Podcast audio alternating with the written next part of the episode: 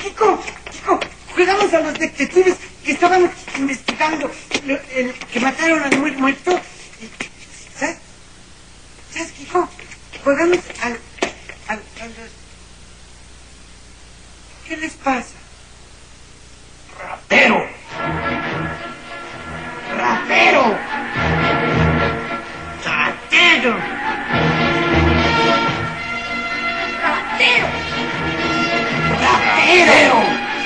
¡Rapero!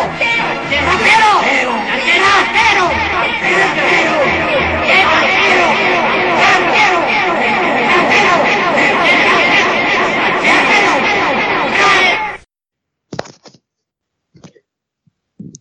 Y comenzamos con el episodio 19 del CC Podcast. Y estamos Joe.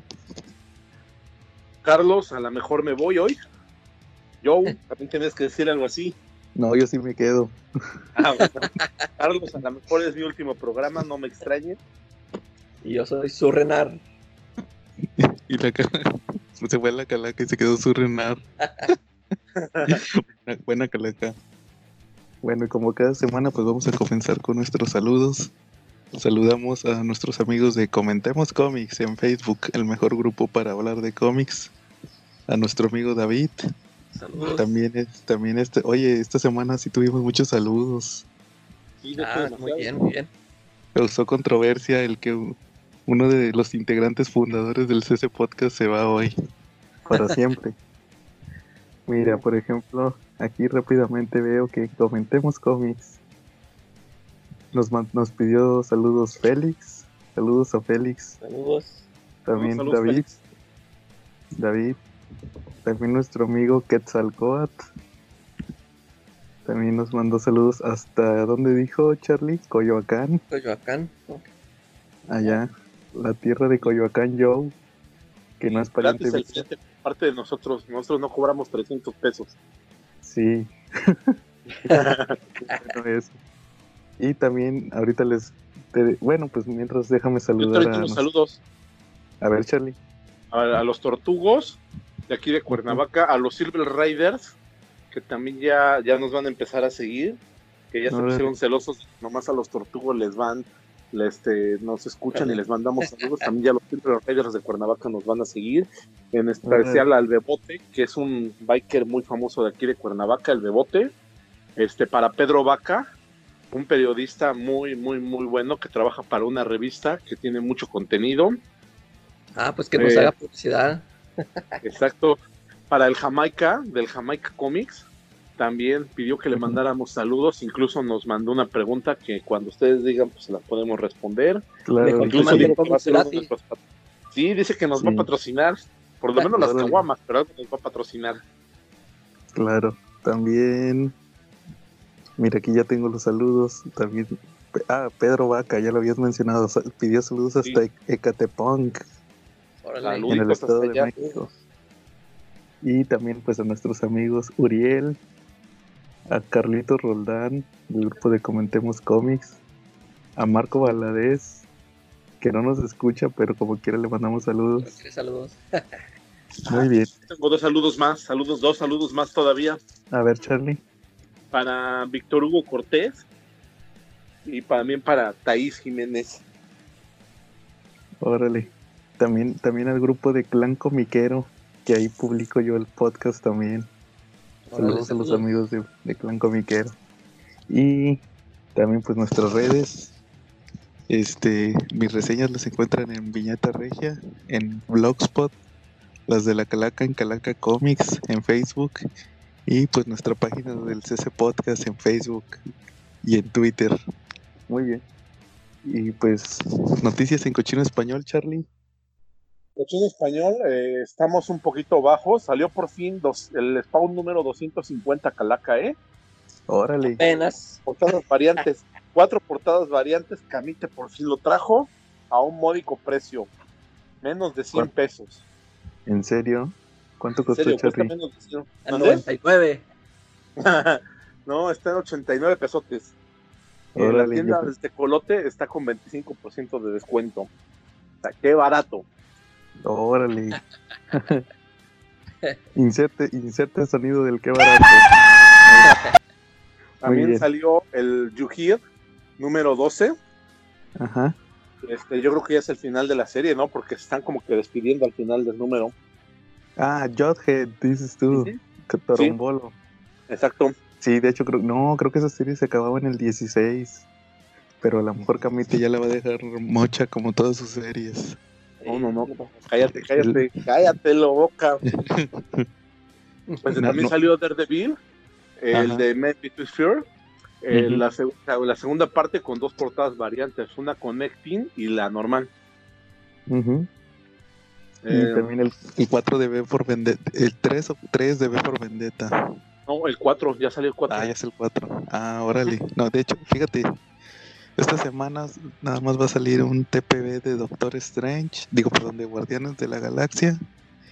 Y uno del crossover de Deathstroke contra Batman. Que los que se publicó en semanal también. Este, y en los semanales, el de Man Without Fear y el de Before Vendetta. Pero Charlie quería aprovechar para preguntarte algo. O tu opinión, su- más bien su opinión de ambos. Fíjate que el otro día estaba platicando con David referente a ese tema de que ya Televisa, pues como todo lo publica en tomo, y ahorita este mes ha estado bien flojo. Si te fijas, todo lo que va de enero han publicado dos TPBs por semana. Es que se los gastaron todos en diciembre. Sí, comparado, de hecho es lo que me decía David, que comparado contra lo que se publicó en diciembre, que se dejaron ir con 13 hardcovers, ¿verdad? Fue lo que contamos. Entonces, yo le decía que es algo natural por las publicaciones, porque el TPB se tarda, a veces, se- se- Ah, pues, sí, un arco en Estados Unidos se tarda seis meses si el cómic es mensual. Entonces, pues era natural que iba a haber muchos espacios. Eh, el chiste, el chiste de que yo le decía a David es que yo, yo no entendía en un principio por qué publicaron tantos hardcovers, cuando la realidad es que, como, que cuando ya no tienes publicación mensual, sino que compras el TPB cada seis meses, te sobra dinero. O sea, tú ya tenías un presupuesto establecido para cómics, sí. Y ahora ya lo tienes que, te sobra dinero, entonces ellos aprovechan sacando un hardcover. Sí, Y tú como, tú como lector, como comprador que ya tienes un presupuesto más amplio, eh, pues no se te hace- no te duele tanto el codo. O se supone que no te tendría que do- doler tanto el codo. Entonces, pues por eso ellos aprovechan para sacar un hardcover. Y de hecho, toda esa, toda esa gente que no compró los hardcovers en diciembre, pues ahorita puede aprovechar en enero para comprarlos. Entonces, este, no sé, no sé qué opines tú, ustedes qué opinan al respecto de eso. pues que indudablemente te permite planificar un poco más tus gastos, ¿no? A lo mejor, y en diciembre no me compré todos los que salieron, pero yo ya sabía que no se iban a acabar todos, sabía cuál, a lo mejor sabía que, que uno o dos los podía dejar para comprarlos en enero y en febrero, ¿no? O sea, como que espacias tus gastos, ¿no?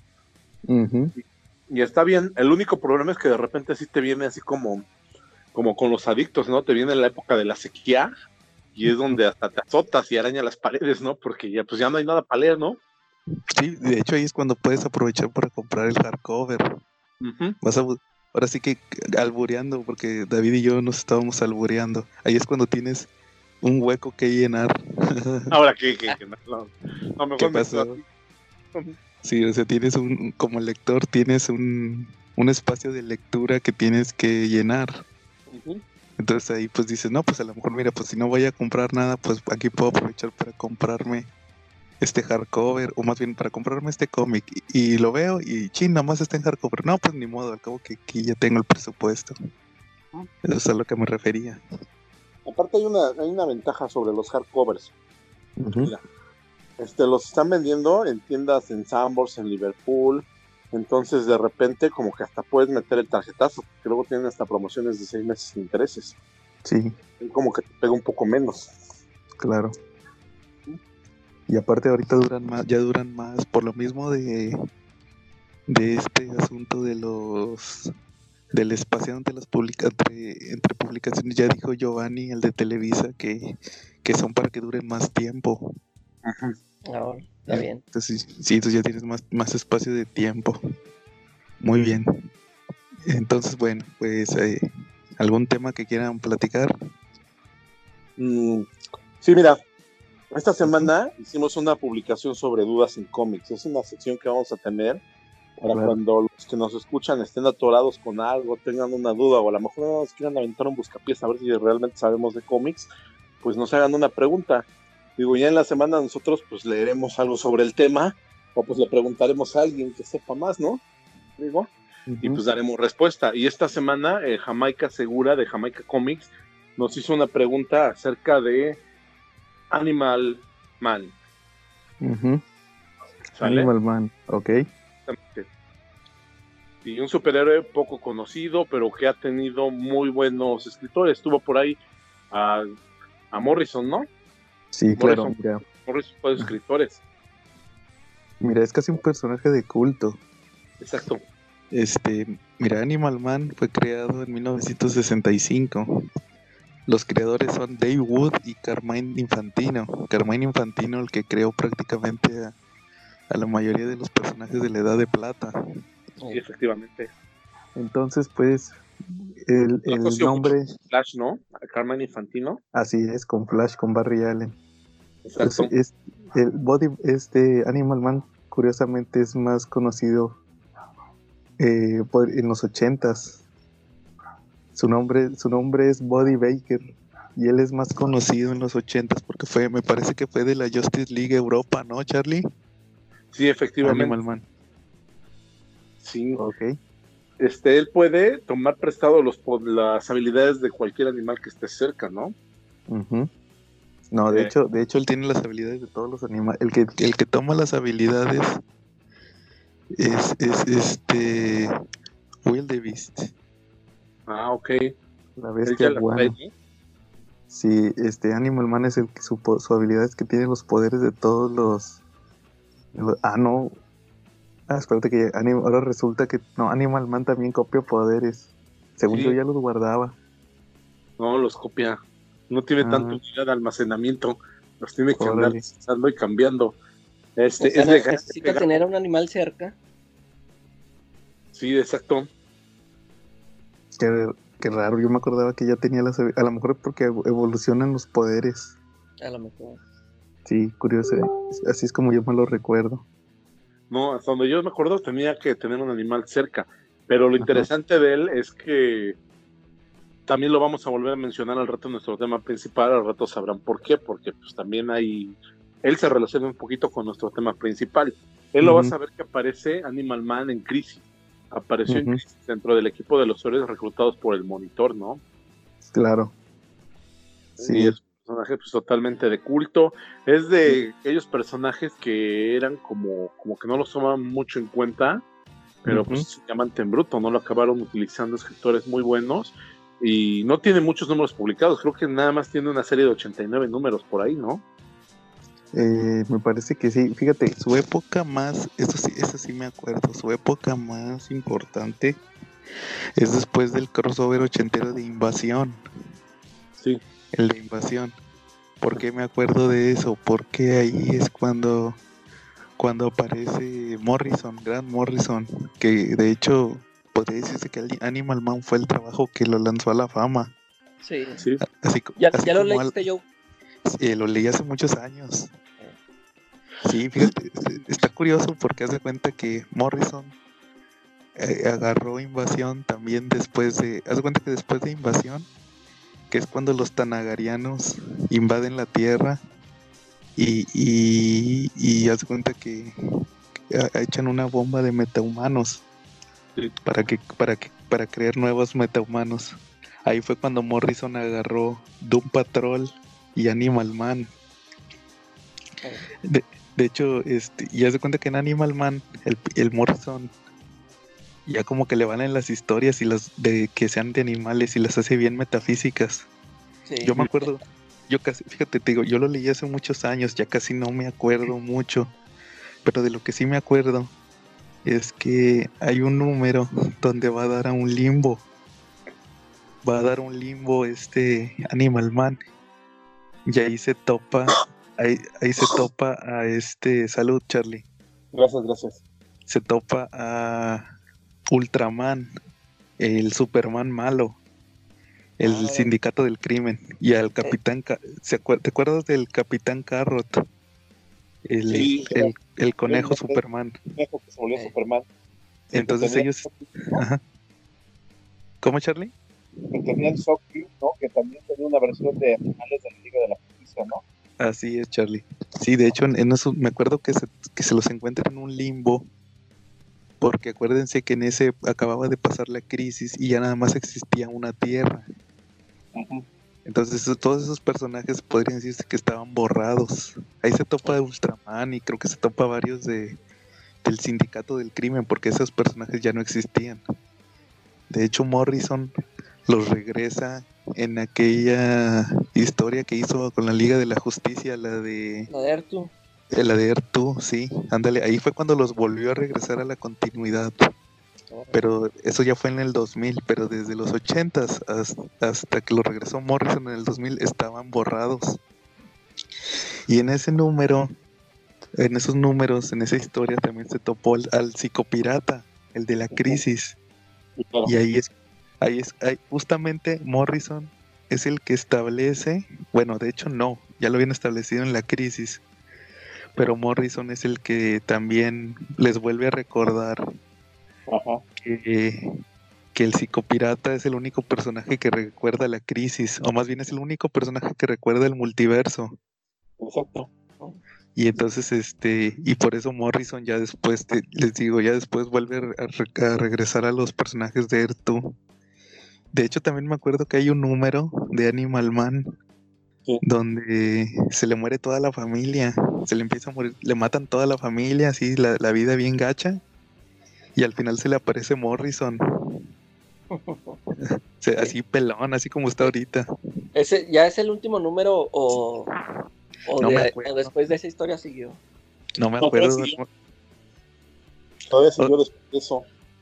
Pero con otros escritores, creo. Y de hecho, de hecho ya siguió con otros escritores.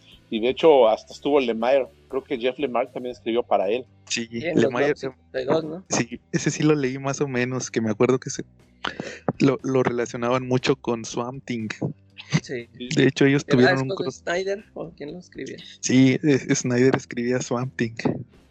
Que de hecho tuvieron un crossover. Pues Porque- sí dicen que está buena esa serie, ¿no? De Animal Man. Más o menos, fíjate que yo lo leí en su tiempo y, y sí estaba bien deprimente. Se le muere un hijo. Y de hecho lo querían hacer como un avatar, ¿no? Como el Sonic. Querían que fuera Sí. como animal de esa idea. Eh, Charlie, como que te estás perdiendo. Perdón. De hecho, que lo querían hacer como un avatar de los animales, ¿no? Así un tipo Sí, de hecho, pero de animales, ¿no?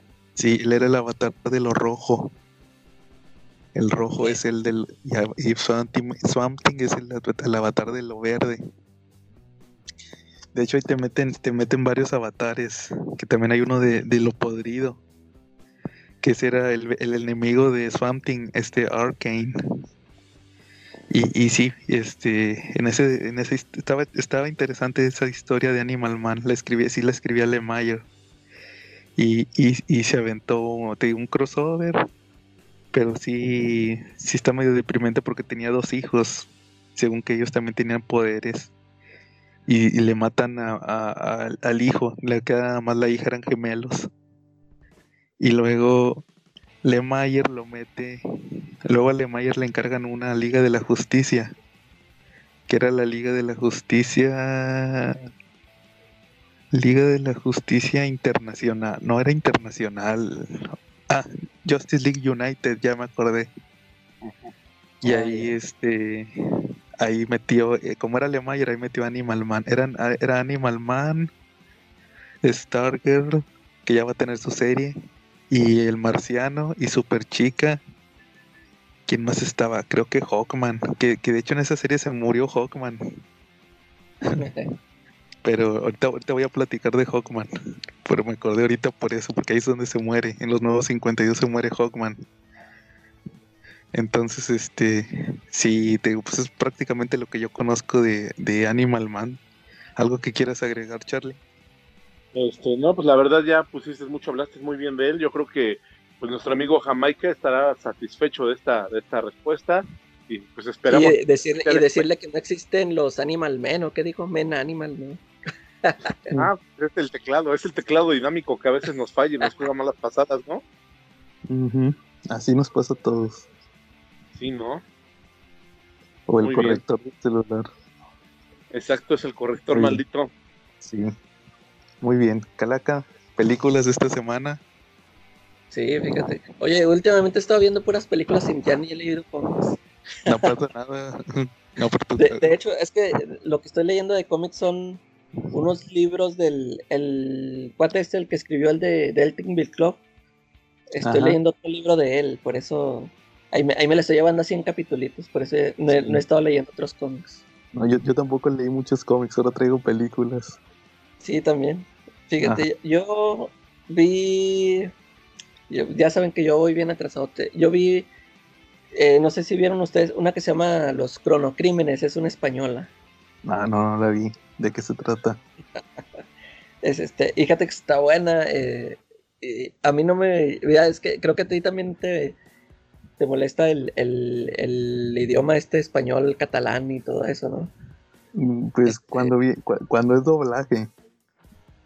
Ah, eh, y no has visto películas así que sean directamente de allá. Ah, pues creo que sí viste Rec, ¿verdad? Sí, Rex sí lo vi. No, sí he visto varias, pero, pero que, porque Porque son sí de tienen España. alguna que otra buena. eh. Sí. Sí, fíjate, esta, se llama Los Cronocrímenes. Ujú. Este, eh, es de ese, ese tipo de películas donde es, como una paradoja o esos viajes en el tiempo. Haz de cuenta que se trata de un, es un señor, este, que se, se acaba de, de mudar. Así Ujú. está, en- así está en la casa, ahí, este, acomodando todas sus cosas. Y luego el, es, un, es una casa y haz de cuenta que está como en, mm, como en un bosque, o sea, tiene un jardinzote así, así una gran vista. Y él trae unos binoculares, está este, este, se pone así a ver así todo el, todo el paisaje. Y luego ve, este, está ahí con la esposa. Este, está platicando con la esposa, la esposa va a salir. Y en eso, cuando, cuando está viendo con los binoculares, ve que en- entre toda la, este, los árboles y todo eso, ve a, a una mujer ahí parada y se le queda así viendo y luego este, se, se levanta la blusa, y ahí le enseña todas. Y, ay, este. Y luego, total que, ¿cómo está? Y luego después, este, se le pierde y luego va a buscarla. Hace cuenta que se va ahí caminando ya al bosque. Total que le, ya después la encuentra ahí tirada, este, ahí toda encuerada. Y luego, eh, al- haz de cuenta que llega alguien y le, le lo, lo hiere así con una navaja en el brazo. Ya, total que sale corriendo. Este, lo, lo va persiguiendo el que lo hirió. Haz de cuenta que se, se ve que trae toda la, trae la cabeza vendada, así como Hosh. Ujú. Total que llega hacia unas instalaciones. Este, y ya estando ahí, este, así ve muchos, muchas máquinas. Y total que encuentra ahí un radio y este que ah, pi- pide ayuda, que hola, que si hay alguien ahí. Total que le dice, "Oh, este, ¿qué? ¿Por qué estás ahí? Este, esto es este lugar privada, propiedad privada, ¿por qué estás ahí? Ya total que el, el tipo le dice, no, es que me están persiguiendo, me quieren matar y que no sé qué. Total que, y le dice el cuate, no, pues ven para acá, yo estoy acá en otro edificio. Total que cuando va con el, con el cuate que estaba hablando por radio, descubre que eh, era así, tipo un científico que estaba ahí haciendo experimentos en esa, en esa empresa, que, le, le dice que es una máquina del tiempo lo que está ahí. Total que, haz de cuenta que es la, ya para no spoilearles todo, es la típica historia de que, ah, pero que quiero, que voy a estar, voy a viajar otra vez al pasado y que me voy a, este, a- se mete a la, a ver, es que qué pasó, Pa- algo cambió, algo, algo, algo pasó que, que no le gustó y, que- y quiere cambiarlo y, y se hace cuenta que se vuelve a meter otra vez a la, la máquina esa y regresa y empieza a cambiar las cosas. Este, pero está buena la, la película, véanla, no les quiero spoilear así mucho. El, No, son de las historias que te digo que me, me sorprenden porque, te digo, yo, yo soy así muy de que ah, no, el acento no, no, no lo soporto. Y Sí, este, eh, pero esa película sí, sí está buena, está, está interesantona. Los Sí, no, cronocrímenes. fíjate que, como dices, a mí también a veces me molesta, pero cuando es doblaje, Cuando que te dobla- tapas las, cuando te tapas las películas así que, que no Sí. cuadran. Tú no conoces la obra de 12 hombres, 12 hombres en pugna.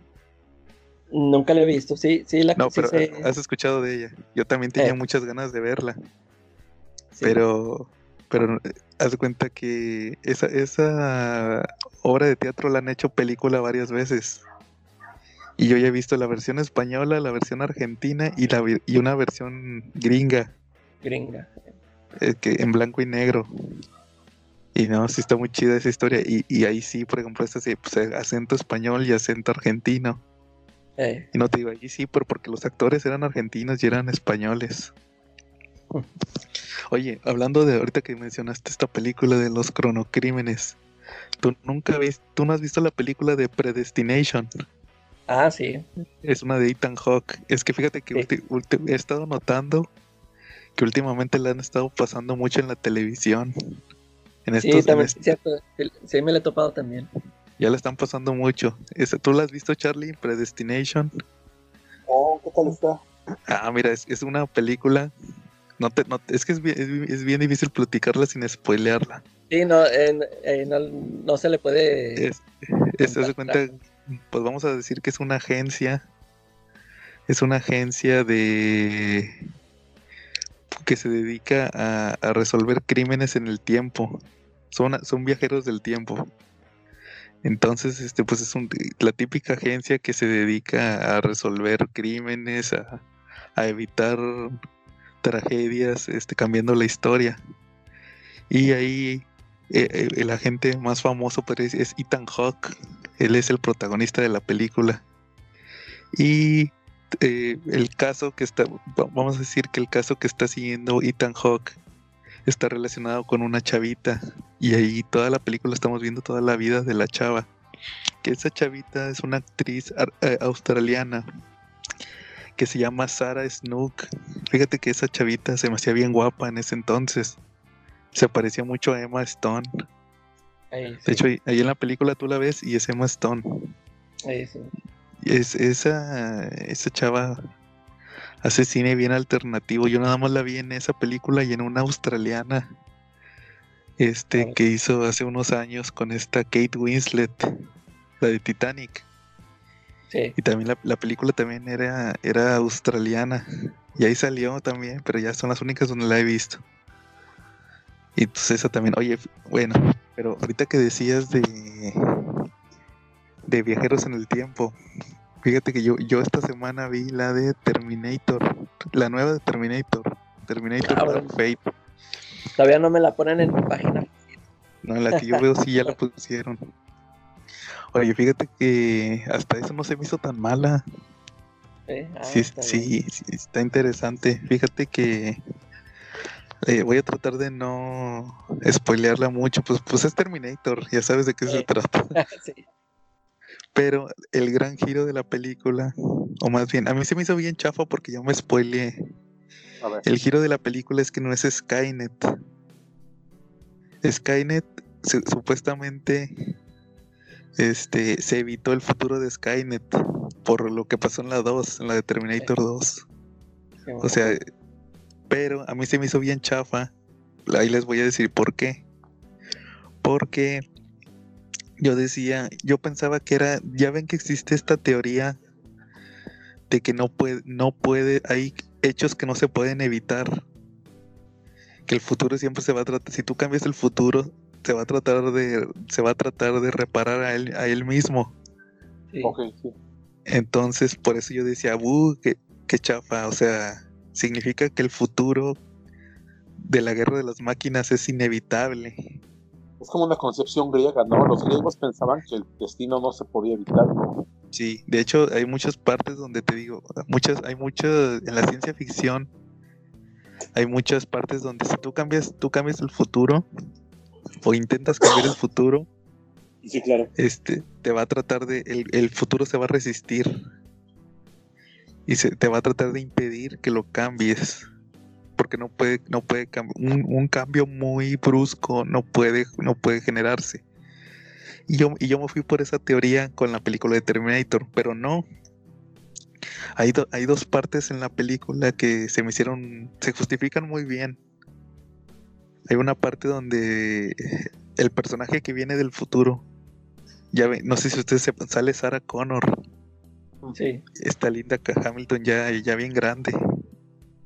Y, le pregunta, oye, platícame de, de esta inteligencia artificial. Y la chava le dice que se llama Legión, ya no se llama Skynet. Pero dice que, que la desarrolló el gobierno para la guerra. Y Sarah Connor dice, malditos, estos nunca aprendieron. O sea, te está dando a entender que yo no lo había pensado así, pero que, que en realidad que nadie supo que se evitó el futuro de Skynet. Entonces eh, sí, sí se evitó que tomara el control, pero como quiera los soldados siguieron, eh, la raza humana por su naturaleza siguió investigando la inteligencia artificial para la guerra. Eh, Entonces inevitablemente llegó otra. o sea, Eso, eso me gustó, o sea que no era nomás porque sí. sí. Y hay otra escena donde sale el Terminator de Arnold Schwarzenegger, que hace un Terminator. Y dice, no, necesitamos pistolas. Y él tiene un búnker. Y le pregunta a otro personaje, oye, ¿por qué tienes aquí lleno de pistolas? Y le dice el Terminator que le dice que, que aún sin, sin que hubiera inteligencias artificiales, este, la humanidad está a un 80% de, pro- de probabilidad de, de exterminarse a sí misma. O sea que no necesitan las inteligencias artificiales para que se acabe la humanidad. Eh, solo se van a ver. Eh, Eso también se me hizo bien chido. Oye, Entonces, pero y, y él es un Terminator. Sí. Arnold, ¿Y por qué está viejito? ¿Cómo explicas? igual que en la de Génesis. Ya ni me acuerdo qué dije. Estaría el porque abuelo, ¿no? Él era el abuelo, sí. No, o sea, porque, porque tiene muchos años. O sea, sí envejecen los. Sí, por lo del tejido. No. El, Este, su tejido envejece, pero pues el esqueleto de metal no. Sí, eh, Sí, pues digo, está más o menos. No, no entretenida y pues más o menos con eso que les platiqué se justifica lo de la inteligencia artificial. Pero pues es Terminator, o sea, ya saben que las de Terminator siempre se tratan de lo mismo. Y, le- y le dejan como un final o, o como que sí planeaban una secuela. Pues se, se acaba en que podría decirse que se acaba igual que la 1. Eh, Es el mismo final de la primera de Terminator. Y este. No. Pero ya ves que le fue de la. Que me dejó con un sentimiento, perdón, me dejó con un sentimiento como de desasosiego. Yo la vi cuando tenía como 8 años, 7, Ajá. y me dejó un sentimiento de desasosiego. Es cuando termina Sarah Connor en la carretera, ¿no? Y ve hacia lo lejos y ve así como una bomba o algo que explotó, ¿no? No, se ve que las nubes de tormenta. Ajá. Así Que como la que ya viene algo, ¿no? Sí. Ah. Sí, claro, yo también la vi en aquel entonces. ¿No te dejó con un sentimiento así como de desasosiego? Sí. Sí, Charlie. Yo creo que todo el mundo. Ay, ahí vienen las máquinas. Sí, este, no, fíjate, y te digo, está, está- está entretenida. Yo creo que para. Es palomera y para pasar el rato. Está padre. Oye, otra película que vi esta semana fue la de Jojo Rabbit. Una, Ah, de, ¿qué tal? Una de las dos películas por las que nominaron a Scarlett Johansson. eh, Este, no, pues de hecho por eso la vi. Yo, yo ya había escuchado que se iba a estrenar. De hecho la estrenaron esta semana. Te voy a platicar, fíjate, para no spoilearla, porque esta sí acaba de salir en el cine. Les voy a decir la misma reseña que yo escuché en la radio. Le escuché una reseña en la radio. eh, Te la voy a platicar exactamente igual. Di, se cuenta que es un chavito. La película está pasando en la Segunda Guerra Mundial. Entonces es un chavito que es un niño de 10 años, que es fanático de Hitler. Y hace cuenta que él va, él va a un campamento de puros niños nazis. Y según que ahí les enseñan que no, que los judíos son malos y, y tienen colmillos y tienen cuernos y tienen cola y tienen alas. Porque son chavitos, niños. Entonces se hace cuenta que el niño, su amigo imaginario es Hitler. Y él su sueño es ser el super, el super nazi perfecto, pero pues es un niño, ¿verdad? Él no entiende. Eh, Y hasta es el, el niño es noble. No crees que es un bully, un bully y así, ¿no? El, el chavito es bien noble. Y su mamá es Scarlett Johansson. Entonces resulta que en un punto de la película, te digo, te estoy platicando como te lo platic como lo dijeron en la radio. Resulta que su mamá esconde, tiene una, una chavita judía escondida en el ático. Y él se da cuenta. Entonces te digo, pues el chavito es bien, es bien fanático de Hitler, pero pues la mamá anda escondiendo judíos. Entonces da cuenta que hasta ahí, hasta ahí podría decirse que va la reseña. El chiste es que la película la dirigió Taika, Taika Waititi, eh, el que hizo la de Thor, Thor Ragnarok. Y, y la neta sí se nota bien su estilo. Porque en, la película la, la primera mitad es bien comedia. Es comedia. Es comedia y, y humor negro. Porque te digo, a- a- ¿de ¿qué actores salen? Sale pues Scarlett Johansson, este, Sam Rockwell, que era este Justin Hammer en la de Iron Man 2 sí. el que quería quería crear su propio Iron Man, el que contrató a este a, a Whiplash. Él, él sale que ganó un Oscar hace unos dos años, creo. Y ustedes no vieron la, la de La Noche en el Museo 3, No, eso no lo vi. donde sale una gordita. ¿Tú, Charlie? No, no, no. O la de Pa- Pain and Gain, ¿no la viste? La de Dolor y qué? Dolor y Gloria. No, tampoco. No, eso tampoco. No, es, Mal, nunca vemos nada, ¿verdad, Calaca? Sí. no, es que hay una gordita que sale. Una güera gordita. Y ella, ella también sale ahí. Pero se cuenta que la película es el humor, el humor es bien negro. Porque te digo que dicen que los, los judíos, las malditas ratas judías, y, y tienen cuernos y tienen colmillos y chupan sangre. O sea, son bien, bien. El humor es bien negro y, y hasta podría decir que es como, como el humor que manejó en la de Thor. Sí. Pero luego ya la- después de la mitad de la película, ya se, se vuelve bien triste la película. Sí te dice, ay, sí, sientes gacho. Sí, y al final está bien, bien sacado de onda. El, el- o sea, el final sí. Al final, o sea, es de esas películas que te traen todos los sentimientos, así de que Órale. risa y luego enojo y luego tristeza. Y sí, al final sí está bien, bien intenso. Entonces, No, este, sí, sí, sí se la recomiendo. O sea, la típica película de la Segunda Guerra Mundial. Eh, Entonces, no, esa sí se la recomiendo que la, que la chequen. Ahí, Sí. el- el- ahí sí actúa muy bien la Scarlett Johansson, por eso la, pues Por eso no, mira, sí, su personaje es bien entrañable. no, Y hasta el chavito, hasta el niño, de hecho creo que el niño también lo había nominado, a- no a los Oscars, pero a otros premios. eh, Sí, no, te- está interesante, te digo, sí tiene sus, sus momentos acá. diver- eh, Por ejemplo, ese sí te lo voy a spoilear. Haz de cuenta que el chavito tiene un amiguito, un gordito, igual de, de 10 años. Y a ese pobre chavito sí lo, sí lo mandan de soldado. Ahí anda con su rifle y todo. Y, y la gordita, esta que te platico, una gordita que sale en las películas de La Noche en el Museo. Este, ella, hay una parte donde dice, no, que yo tuve 18 hijos para, para el ejército nazi. Y son puros chavitos. Son puros gemelos. Y luego hay una parte donde, donde los atacan.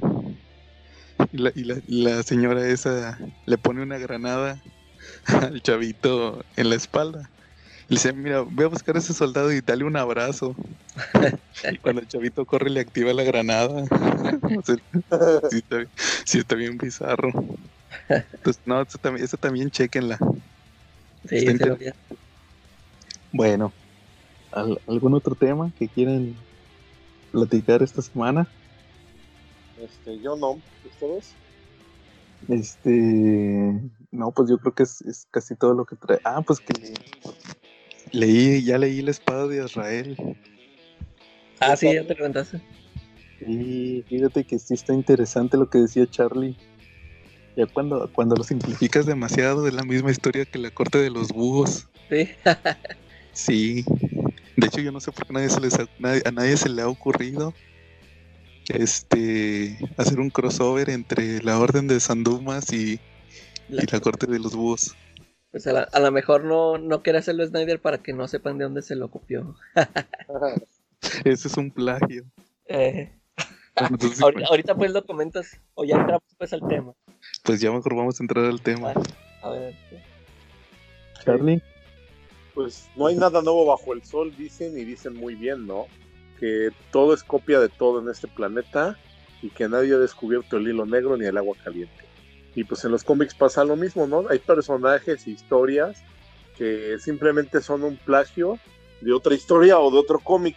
Este fenómeno se ha, se ha ampliado porque incluso ya la televisión está tomando, está tomando ideas por parte de los cómics y los cómics por parte de la televisión. Entonces, pues sin más ni más, pues nos vamos. El tema es plagios dentro de los cómics. ¿Vale? Muy bien. Empecemos con los plagios. Pues el primero que dijiste, el de la corte de los búhos, es uno muy notable para nosotros, ¿no? Que, que la historia de la corte de los búhos, de la corte de los búhos, es acerca de una sociedad secreta que tiene un asesino que se encarga de matar a, a todos aquellos que estorban a esa, a esa corte o incluso a los miembros que son traidores. Y, de esa, y esa historia también la tenemos en la espada de Israel, donde la orden de San Dumas tiene a Israel, que es su ángel vengador y es el que se encarga de eliminar a todos los obstáculos de la orden de San Dumas. ¿Vale? Ahí tenemos uno. El segundo, Jamaica nos los dio. Bueno, no nos los dio, pero sí no, nos, la pregunta que él hizo del personaje de Animal Man. En los 80 hubo una serie de televisión que duró solamente una temporada, creo, y se llamaba Manimal. Era un personaje que era una calca de, de, Man- de Animal Man. Él también tomaba poderes de los animales. Y en base a eso, pues resolvía todas las situaciones. Nada más que este no se le veía que fuera vegano como Animal Man.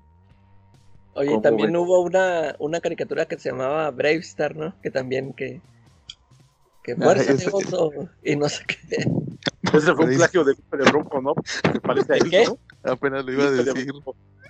A ver, Sí, ¿Plagio Bravestar se, de, Bravestar se plagió a Lupe de Bronco.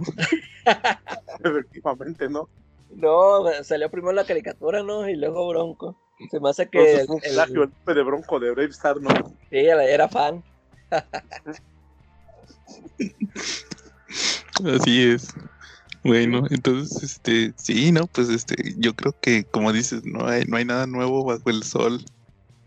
Hay muchos plagios en, en cuanto a historias.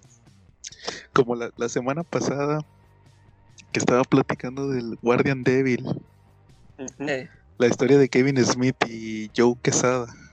Sí. Eh, yo no lo se me olvidó, se me olvidó mencionarlo, pero igual sirvió para este episodio.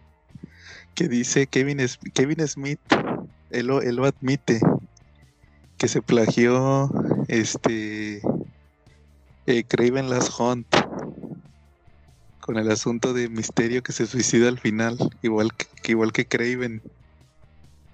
pero, este...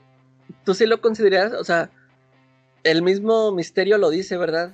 Es que se lo que hay que copiar ese acto de se lo copia Kraven. Ah, sí, de hecho sí lo dice en el mismo diálogo, dice, y esto se lo copia Craven. Eh, ¿por, Y luego por que- qué, qué es lo que más, qué más copió? O sea, él, Eh. él está es- es explicando su plan a, a Daredevil, pero no me acuerdo qué más le dijo que copió. Yo nada más me o acuerdo sea- que, que porque al que decía que al hombre araña nunca le podía ganar y que, que después que vio que era un clon y no sé qué y que ya no tenía propósito y por eso se va, dice, no, pues me tuve que ir contra, contra un héroe de clase B para ver si ahora sí le podía ganar, pegarme. Sí, lo- luego le, le dice que No, es que de hecho el que lo dice es Daredevil. Que le dice, tú no fuiste el primero que me quiso quebrar, ni el primero que se mete con mi vieja, ni el primero que, Ah, sí, sí, sí. que Así me deja si- sin... Que porque también se acuerda que también se fue contra Foggy. Eh, sí, sí, sí. A Foggy lo... Lo metió al bote. Eh, Y si no eres el primero que, que, que lastima a mis amigos. Y ahí es cuando le dice este misterio, ah, y esto también se lo copia Esto lo Craven. Y se mete el plomazo. Y Eh. luego este Kevin Smith en, en, en el tomo que yo tengo me parece que es el epílogo. sí. En el epílogo dice que también el que yo tomo que yo en el tomo que yo tengo también traía un traía un epílogo de Ben Affleck. Eh, Pero en el de. En el que platica Kevin Smith, ahí él dice eso. Dice, no, pues haz de cuenta que yo se lo. Sí, sí me copié de Craven Last Hunt, o sea, él lo admite. Pero hay Ey. muchos que hay muchos que se sordean, que no lo admiten. sí, sí. Te digo, es, es algo bien común que se plagien Como por ejemplo, ahorita que están hablando de la espada de Israel y Batman. Este, yo, cuando, yo no sabía que eh, ya había habido una historia muy similar a Nightfall. Es, una, esa historia que se llama Blind Justice. Ah, sí, no tienes. No cuándo salió, pero es prácticamente la misma historia. Que de repente se le aparece un, un tipo musculoso, así tipo Bane, y también enmascarado. No, no sé qué, no sé qué es lo que hace, no sé qué anda este poniendo bombas, no me acuerdo qué es lo que pasa. Pero y también este le, le quiebra la espalda a, a Bruce. Y lo, de- lo deja un rato así, este eh, inválido. Y, y Bruce pone ahí un sustituto que también es un güero. También ahí anda. Lo anda ya este, ayudando por mientras de Batman. Nada más que este sí no se. No se cambia de traje ni nada como el Paul Valley. Sí, como Jean Paul. Sí, Eh. que, que agarra su. Agarra su traje, o sea, más bien usa su cuerpo, lo usa como un títere. Eh, Porque bu- este, de hecho también andaba en silla de ruedas. sí, sí. Sí, sí me acuerdo. Fíjate, también hay otro. Yo tengo un plagio también más, A ver, Charlie. pero vamos a tener que hablar de nuestra editorial favorita, Valiant. A ver. X-O Manowar es un plagio de Conan, el Bárbaro y del Iron. Man. Iron Man, sí. Saludos. Félix. ¿no?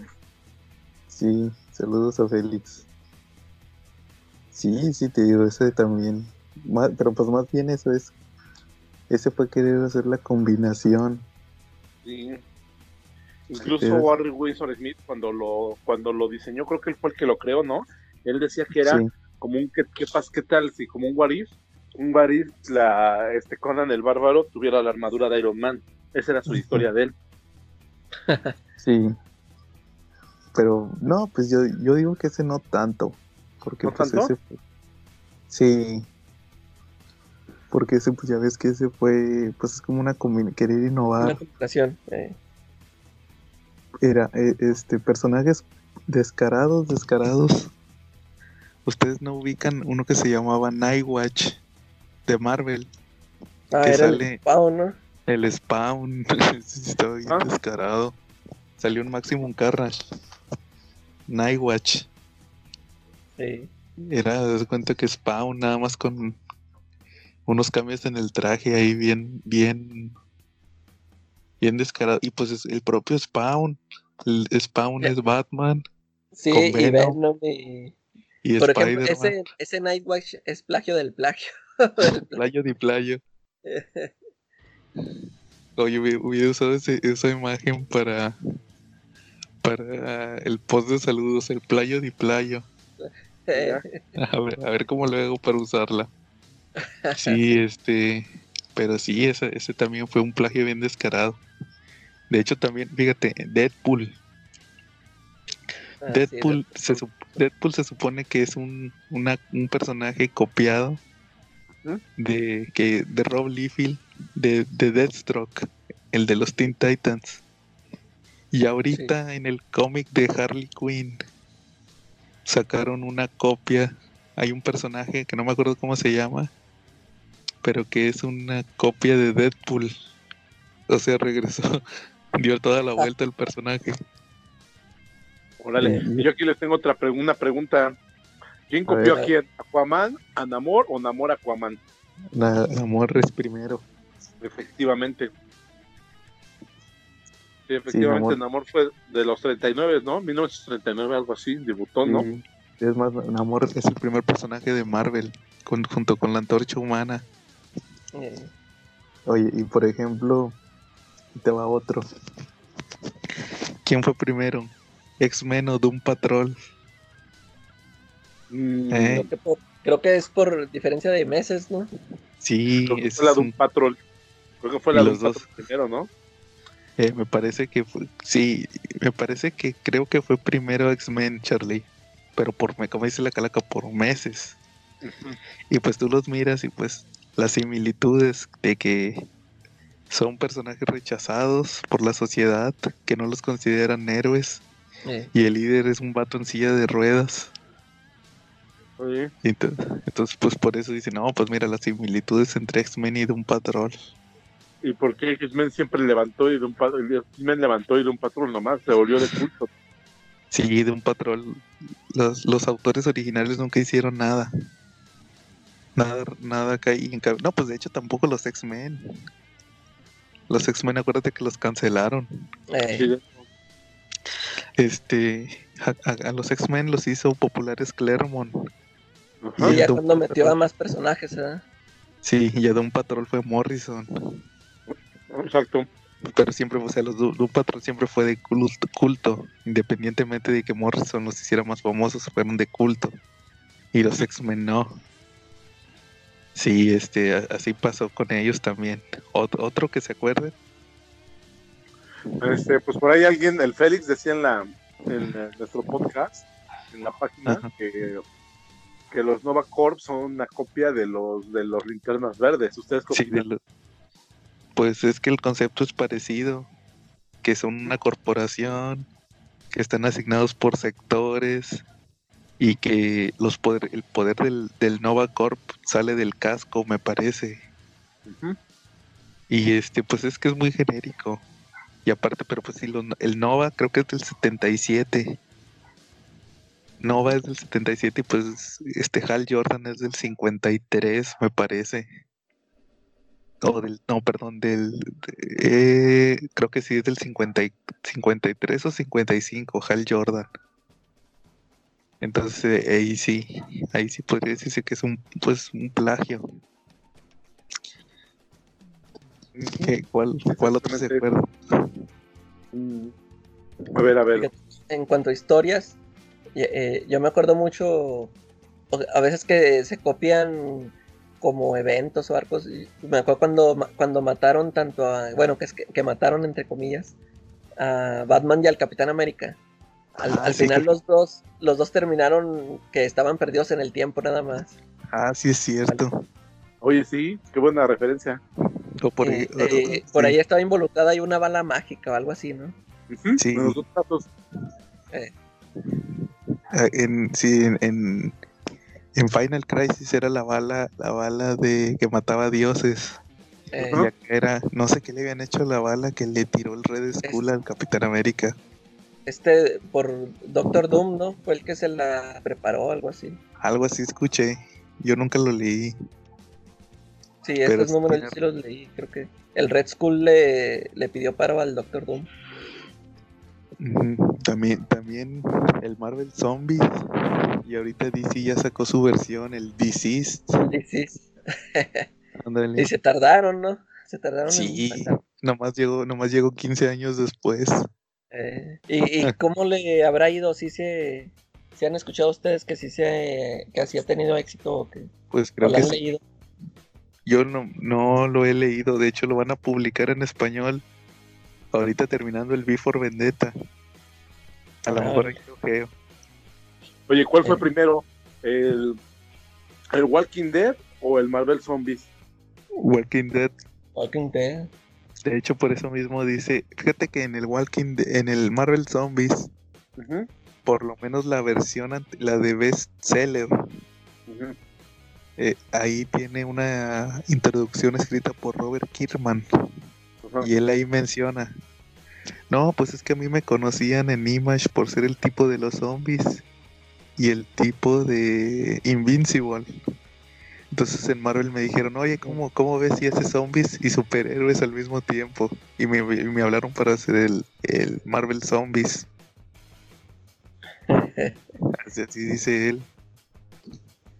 Y pues ya ves que se aventó el Marvel Zombies 1 y el Marvel Zombies 2. Y sí, Exacto. pues eso, ese es otro de esos, esos eventos. Y pues ya ves que casi todos los eventos de ambas empresas casi siempre son lo mismo.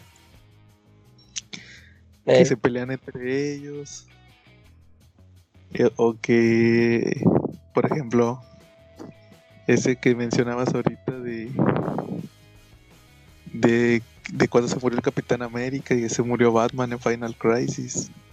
O lo del eh, o lo de el Winter Soldier y, y Red Hood, también ellos regresaron al mismo tiempo. ándale, sí es cierto. Como También ese- héroes. Eh, Ándale. los dos eran sidekicks de un personaje.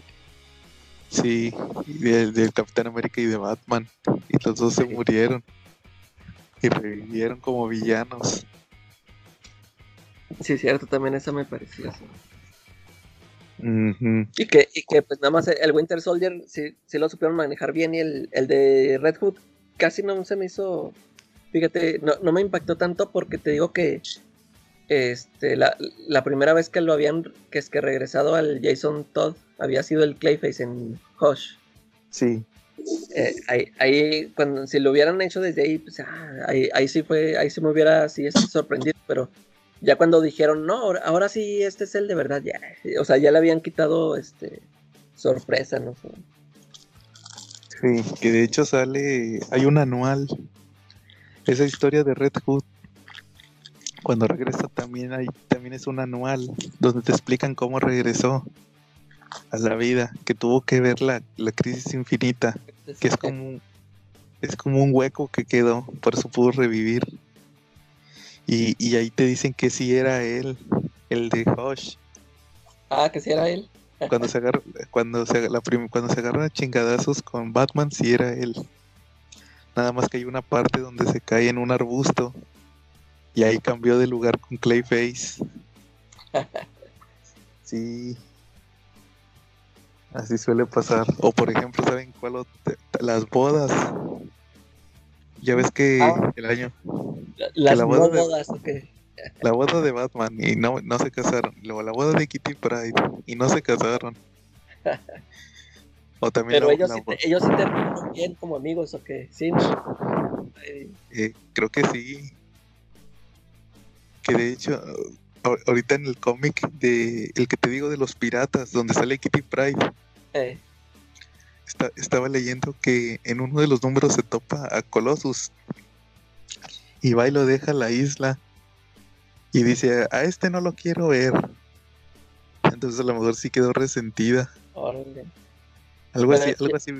Tú no lo le, o sea, yo como que había entendido que creo que ella era la que no había querido casarse, o qué onda.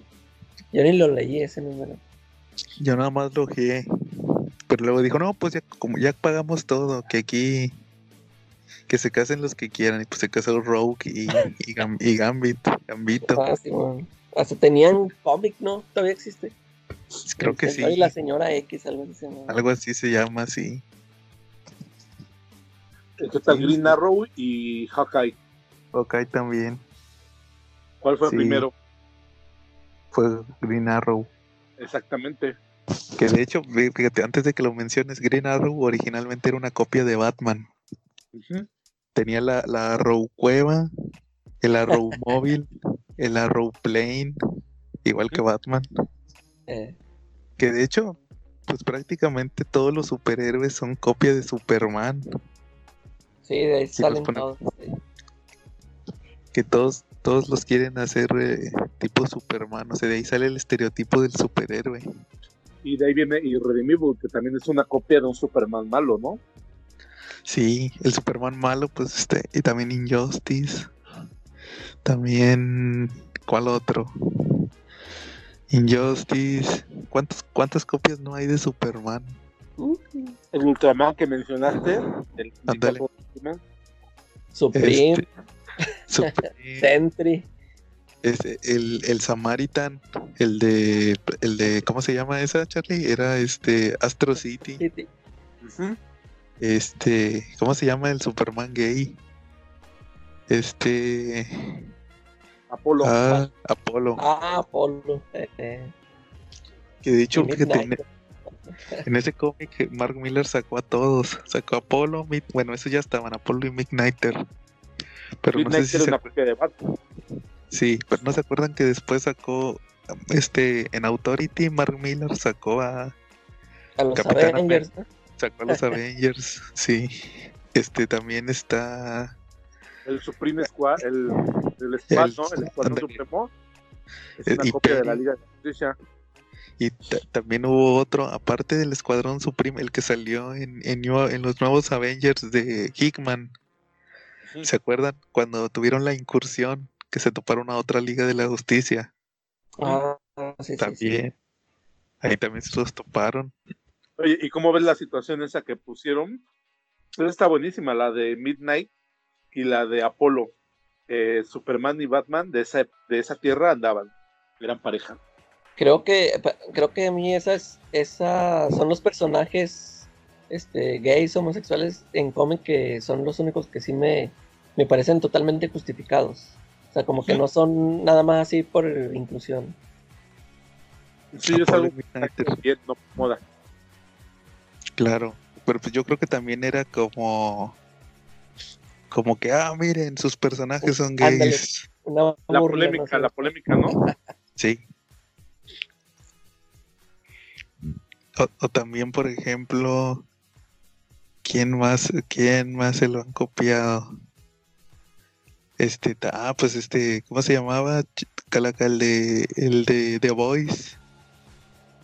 ¿Cómo era? Ah, el- este, Es que le- no me acuerdo si se llamaba igual en la serie y en el cómic. El Patriot, Sí, sí. Patriot, ¿no? Sí, algo así. No me acuerdo cómo se llamaba. Pero de hecho también, fíjate, ahorita que me acuerdo, otro que se plagiaban mucho era a, a, a Wally y a. Carl Reiner. Porque, por ejemplo, cuando salió The Voice, los, los, los Flash y Linterna Verde oficiales eran Wally West y Kyle. Rayner. Entonces, en The Voice, si te acuerdas, en The Voice te dicen que apenas, que apenas el, el Flash, era A-Train, A-Train, dice él, que no, que, que- que acaba de entrar a la Liga de la Justicia, esa la de The Voice, porque se murió el otro Flash. y a, inte- a esta, esta chava, la de los poderes de luz, entra porque también estaban suplanta, estaban, es- perdón, Flash era como heredero, el Atren era heredero del otro Flash. Y al Linterna Verde lo estaban sustituyendo porque se había muerto el otro Linterna Verde. Y lo mismo hacen en Invincible. En Invincible, el Flash también acaba de. También te dicen que él es heredero de otro Flash. Y el. El linterna verde de, de Invincible también. Ahí te dicen que está sustituyendo a otro linterna verde que se murió. O sea, ahí se copiaron la situación que estaba actualmente en ese cómic. Eh, Igual, este, ¿quién más? El Usayed, que es una copia del Capitán América, ¿no? Un personaje creado para ser como su versión, pero totalmente cuadrado al gobierno de Estados Unidos, ¿no? Sí, oye, pero también hubo como, también, fíjate ahorita que dices el Capitán América. ¿Cómo quisi, co- sí te acuerdas cómo quisieron arreglar? Porque el Capitán América, sus cómics originales, terminaron en los 50s. Y exacto. Y luego cuando entran los Avengers, en el Avengers 4, dice, no, pues yo me, yo me congelé antes de que terminara la guerra. Entonces como, como que les empezaron a preguntar a, a la gente de... Como que le empezaron a preguntar a Stan Lee, oye, ¿qué onda con... Entonces los cómics qué pasó con los cómics de Capitán América que, que salieron en los 50, finales de los 40 y principios de los 50? Ya no, ya no, ya no, ya no están en continuidad. Y, y ahí fue cuando, cuando creó a otros dos, a otros dos Capitanes América. Sí, y esa es una copia de otro personaje que también es un escudo, se llama The Shield y es de Archie Comics, ¿no? Sí, no, de hecho The Shield, The Shield entró en conflicto desde, desde Steve Rogers, desde que crearon al Capitán América. Pero en Marvel, en Marvel se lo quisieron, te digo, lo quisieron justificar creando otros dos Capitanes América, que eran uno que era bien fan y que, se- que lo operaron para que fuera igualitos. El chiste era usarlos como que los, que los soldados no se enteraran que el Capitán América ya no existía, que ya se había muerto, No. para no bajarle la moral. Pero esa trama sí fue copiada por The Shield en los, en los 90s. Ah, ok. La serie de Archie Comics The Shield sacó una trama donde, Ujú. era, donde también descubrían que el escudo, así como se llama ahí The Shield, era, era un superhéroe que había sido usado por, era un manto nada más y había sido usado por muchos agentes y que la mayoría de esos agentes ya estaban muertos. Entonces al principio de esa trama, se- un periodista descubre eso, lo publica hace un escándalo. O sea, ese es un, ese es un plagio de plagio también de la historia. Mm. ¿Cómo ves? Que de hecho también sabes quién se lo plagió, The Voice. Tú sí leíste todo The Voice, Calaca. Sí, ¿Sí te acuerdas de eso? sí, sí, sí, me acuerdo. El, el jefe de, el que, el que entrenó a Butcher, Eh, le cuenta a, a este, le- a- ¿cómo se llama? A Hughie. eh, Le platica que, que le mandaron superhéroes para la Segunda Guerra Mundial y que se murieron a la primera y que luego le luego le mandaron otros igual, o sea, con los mismos trajes. le mandaron a otros, a otros, pero para que se hicieran a pasar por los que se murieron. Entonces que ahí dice que ahí les agarró coraje porque los eran como desechables y la gente no se enteraba. También, ¿sabes cuál? Ahorita que mencionaste a The Shield y el Capitán América, Gua- Guardián, el de DC. Ujú. ¿Cuál fue- ese fue, fíjate, ese lo crearon los mismos del Capitán América. Ese Ah, mismo sí. personaje. Sí, este Joe Simon y Jack Kirby lo crearon, pero en DC, y pues es el Capitán América. eh, Un escudo dorado y toda la onda. Sí, sí, todo. Y ya ves cómo lo manejaron en DC, que era un clon. eh, Era, ¿cómo se llamaba? Se apellidaba, era Jim Harper. Jim. Harper se llamaba el guardián. Y así hay muchos. Los que dicen que son, que son copia, pero yo creo que no son copia. Thanos y Darkseid. Yo creo que no son copias. ¿Ustedes? Eh, nomás está inspirado. Son similares, eh, pero sí. No, yo, yo sí tengo entendido que, que Jim Starling sí dijo que se que agarró a, a Darkseid. Pero cada, pero cada personaje se fue por una dirección diferente. Eh, Igual este. ¿Quién más? pues eh, en, al principios de los cómics de Image era un semillero de puros plagios. Puros X-Men y puros X-Force. Ándale, puros, puros mutantes. To- todos los personajes que hacía Ron Peters eran puras copias de mutantes. Y también Jim Lee. Sí, Jim Lee eran prácticamente los X-Men. y también Savage Dragon era Hulk. sí, todos. Pero pues es que era lo que vendía. Pero también se lo plagiaron otra vez porque The Pit también era Hulk, ¿no? Ah, ¿Quién? Sí, de Pit, Pete. ese de ¿Ese Sam? Kidd, ¿no? Sam Kidd Ah, lo no lo ubico. Sam Kidd. como- ¿Ese no lo conoces? No, nunca lo ese, ese lo, de- fíjate, ese, ese lo hizo, este, ¿cómo se llama? Dale Keown, que también, que él Ah, hizo Hulk. Ah, pues por eso, porque él hizo Eh. Hulk. Sí, él dibujó Hulk y hizo su propio Hulk ahí en Image. Oye, hablando de, de gente que trabajó y que luego hizo su versión, este John Byrne. ¿Se acuerdan de los Next Men? Ah, también hizo sus X-Men, ¿no? Next Men. eh. Next Men. Está bien obvio. Next Men. Qué mamada. Sí. Sí, yo creo que todo el mundo se... que Eso es- es- no hay nada original. Eh, Oye, a- a- ahorita que mencionaste Image, fíjate que, que voy, a voy a dar el avionazo. Pero bien machín. Pero, A ver. a ver, pero aparte, pues yo creo que ya estamos acabando, ¿no? Porque pues ya, como que ya se nos están acabando los plagios. O los que nos acordamos. La semana pasada se murió la parca. eh, No sé si supieron. La parca el Simón. luchador. Y, y me acordé que la, la empresa, esa la donde luchaba la AAA, empezó igualito que Image. De hecho, por eso lo quería mencionar. Era una copia. Eran unas No, copias. haz de cuenta que este la, la AAA la creó una persona que era trabajador de la, de la otra empresa, que es el Consejo Mundial de Lucha Libre. Él era el como que el encargado de de este el que creaba los personajes de los luchadores y todo eso y un día un día le dijo a los luchadores oigan voy a hacer mi empresa cómo ven se vienen conmigo y el vato se llevó todos los que eran luchadores estrella. Las estrellas. y se los llevó y los dejó sin sin sin, sin luchadores estrellas. Y así pasó con Image. Ya ves que en Eh. Image se fueron todos los que eran estrellas. Y así y así por eso me acordé. Dijo "Eh, esto fue igualito que lo que pasó en Image y de hecho fue el, fue el mismo año Y Lo de la Órale. tres personas con esa identidad, ¿no? ¿cómo Charlie? ¿puedes Lo repetirlo? de la marca, dicen que hubo tres luchadores con esa identidad, ¿no? sí fíjate también ahí lo iba a mencionar lo de los derechos de autor Sí, exacto. Es que el, el- la parca, el, el que se murió, es el segundo, es el segundo luchador que era la parca. El primero, el primero duró nada más como cinco años y luego se fue a luchar a Estados Unidos.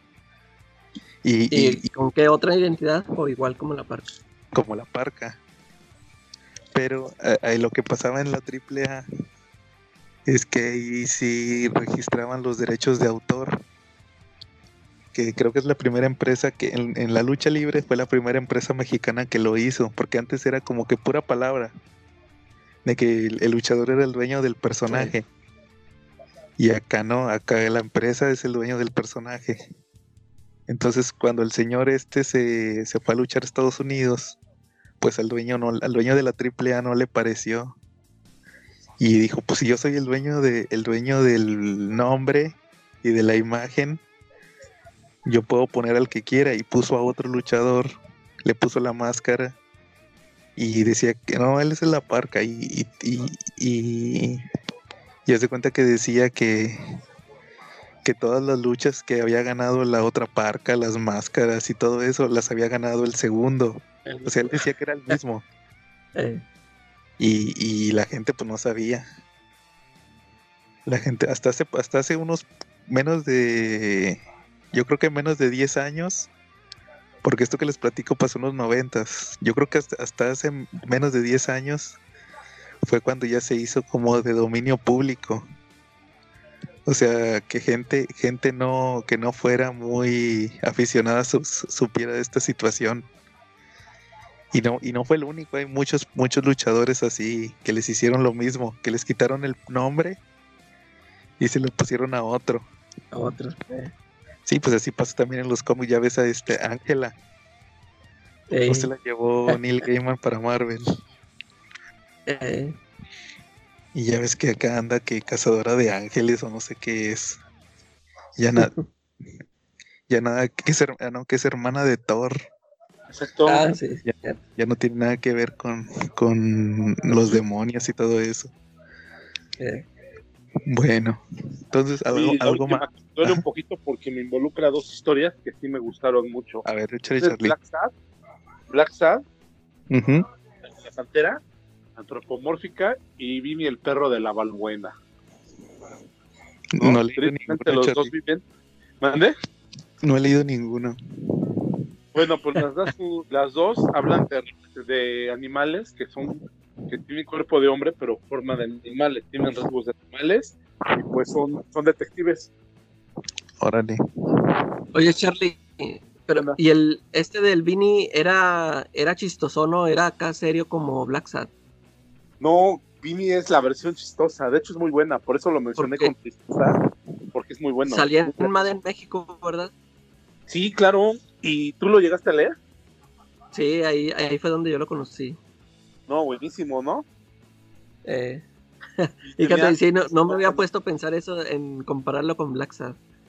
Pero sí, ¿verdad? Eh, Sí, no, y tiene su novia teibolera, ¿no? Black Sad creo que también en el primer, en la primera historia del número también le matan a su novia, que es una pantera, ¿no? su novia. tiene, su novia que es una teibolera, ¿no? ¿Qué, qué animal es su, novia? ¿Es una gata o qué es? Creo que sí, creo que era una gata. Sí, ¿cómo ves? Pero, pues es una historia muy chistosa, este, de animales antropoformizados, este, las dos abarcan género, estratos sociales, y lo meten con los tipos de animales. Por ejemplo, hay policías que son puercos, hay jueces que son puercos, los ladrones son ratas. Entonces sí está como que, como que está muy padre y muy adaptado ¿no? a las clases sociales y, a- y estigmatiza un poquito a lo que te dedicas o, o tu, o tu ética, ¿no? Si eres una persona con una profesión honesta, eres un animal, pues no tan, no tan, no tan repugnante si eres alguien así como que está al margen de la ley, pues de repente traes una traes una personalidad de animal pues repugnante, ¿no? Que de hecho, ahorita que mencionaste Black Sad, ustedes no vieron la de Zootopia, Ah, sí. una de, creo que era de DreamWorks o era de Disney. Sí, que dicen que es prácticamente la historia de Black Sad. No, pero también dicen que se la plagiaron de otra. ¿De cuál? No me acuerdo, no, de una peli, de otro, de otra película, no me acuerdo cuál. Pero se- sí, cuando salió que vieron que ganó mucho dinero, ahí dijeron, no, que me plagiaron. Eh, Que creo que le escri- no, ya me estoy acordando, que creo que le escribió, era un guion que escribió una persona que lo corrieron de, de, de la empresa donde la que hizo, de la empresa esa que hizo su utopía, no me acuerdo si fue Disney. eh, Lo, lo corrieron y como cuatro años después sacaron su utopía. Y que creo que el guion sí es parecido. ah, órale. Creo que la bronca la, la regalaron fuera de las cortes. Entonces cuando, cuando es así es porque sí es cierto. Sí, sí. Sí. Entonces no, no me- algo así me acuerdo. Luego, luego lo reviso y ahí lo pongo en la página. Y la película de Joker, ¿no? Que por ahí alguien dice que de Joker es la, es la, es el plagio de Taxi Driver y el rey de la comedia, ¿no? Sí. Y de varias películas de esas de Sí, de varias. Scorsese. Sí. Trae todo el estilo. Pero sí, así, así, así pasa, digo, como dice, como dijiste al principio, Charlie. Nada es este no hay nada no hay nada original bajo el sol, no hay nada nuevo bajo el sol. Así Claro. es. Así pasa. Oye, oye Charlie, también fíjate, se me había olvidado, para terminar. Fíjate que esta semana te traigo un chisme de tu ídolo Oscar González Loyo. A ver, a ver. Fíjate que la, la raza anticarmatrón, ti- cuando habla de Oscar González Loyo, se burlan de él diciendo eh, que Oscar González Loyo es un dios en Japón. Entonces, ¿por, ¿de dónde salió esa frase de dios en Japón? Porque de- decían que en una entrevista o en una plática que dieron, la esposa de Oscar González Loyo dijo que en Japón, que les habían ofrecido irse a, vivir a Japón y que los iban a y que los iban a tratar como dioses. Ay, no. Entonces, pues, y esta semana lo- la gente esta que, que te digo que se burla de Oscar González Loyo, este, encontró el audio. Encontró el audio donde dice eso. Entonces, este, lo subieron a internet. Entonces, aquí con la, con la magia de la edición, lo voy a poner aquí en el CC Podcast. ¿Va? Ahí va. 3, 2, 1. Nos han hablado de otros países como Japón. Nos dicen, es que ¿qué hacen allá? Aquí serían dioses, porque Ahora. Ahí quedó. Así es. Entonces ahí lo van a escuchar, pero sí dijo, haz de cuenta que el chiste es que la esposa de Oscar González Loyo dice que, en Jap- que, les ofre- que les dijeron, si se van a vivir en Japón, los vamos a tratar como dioses. ¿Y ustedes en qué lugar pondrían a, a, a cabo un estudio? ¿O dioses o por dónde lo echarían? No, pues gente que está haciendo su lucha, ¿verdad? Sí, claro.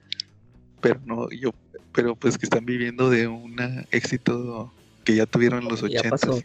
Eh, y tampoco traen nue- nada nuevo bajo el sol. Siguen viviendo de lo mismo. Sí, ¿no? Y copiándose, plagiándose lo mismo de ellos mismos. Digo, me duele, pero pues es la verdad, ¿no? Ujú. Así es, Charlie. Sí. Bueno, No, pues entonces yo creo que va a merecer ni modo que, que le dediques nuestro nuevo efecto de sonido número 2, ¿no? así es. Pues bájale a la cadena. Bájale, bájale, que se vaya. Bueno, muy bien. Y, y si no hay nada más que agregar, pues el momento de la verdad. Ha llegado. ¿Quién es el, la- eh, ahí el- también le pones las golondrinas. Sí. ¿Quién es el miembro del CC Podcast que abandona para siempre los episodios del CC Podcast? Pues es ¿Será la el placa? domingo. El domingo. El domingo, porque ya no vamos a subir el episodio el domingo. Ya en, en todas nuestras plataformas se va a subir el episodio el lunes, en la noche. Oye, Dios, oye, y si se darían cuenta que lo, que lo subías el domingo, siempre lo ponías ya como a las 3 de la mañana, ¿no? No a la una. A la una. Bueno, de hecho, pues, de hecho no se va el domingo, se va el lunes en la El madrugada. lunes. sí, el lunes de la madrugada. Así es. mejor, ¿no? Entonces, este, pues si están escuchando este audio, eh, ya es lunes en la noche. ¿Por qué? Porque decidimos pues para tener más tiempo de editarlo y mejorarlo con musiquita y con efectos especiales. Muy bien. Entonces, eh, ¿algo más que quieran agregar? Este, no, es todo. Muy bien. Entonces, este, pues ya, sí seguimos los tres aquí en el CC Podcast. Menos el lunes.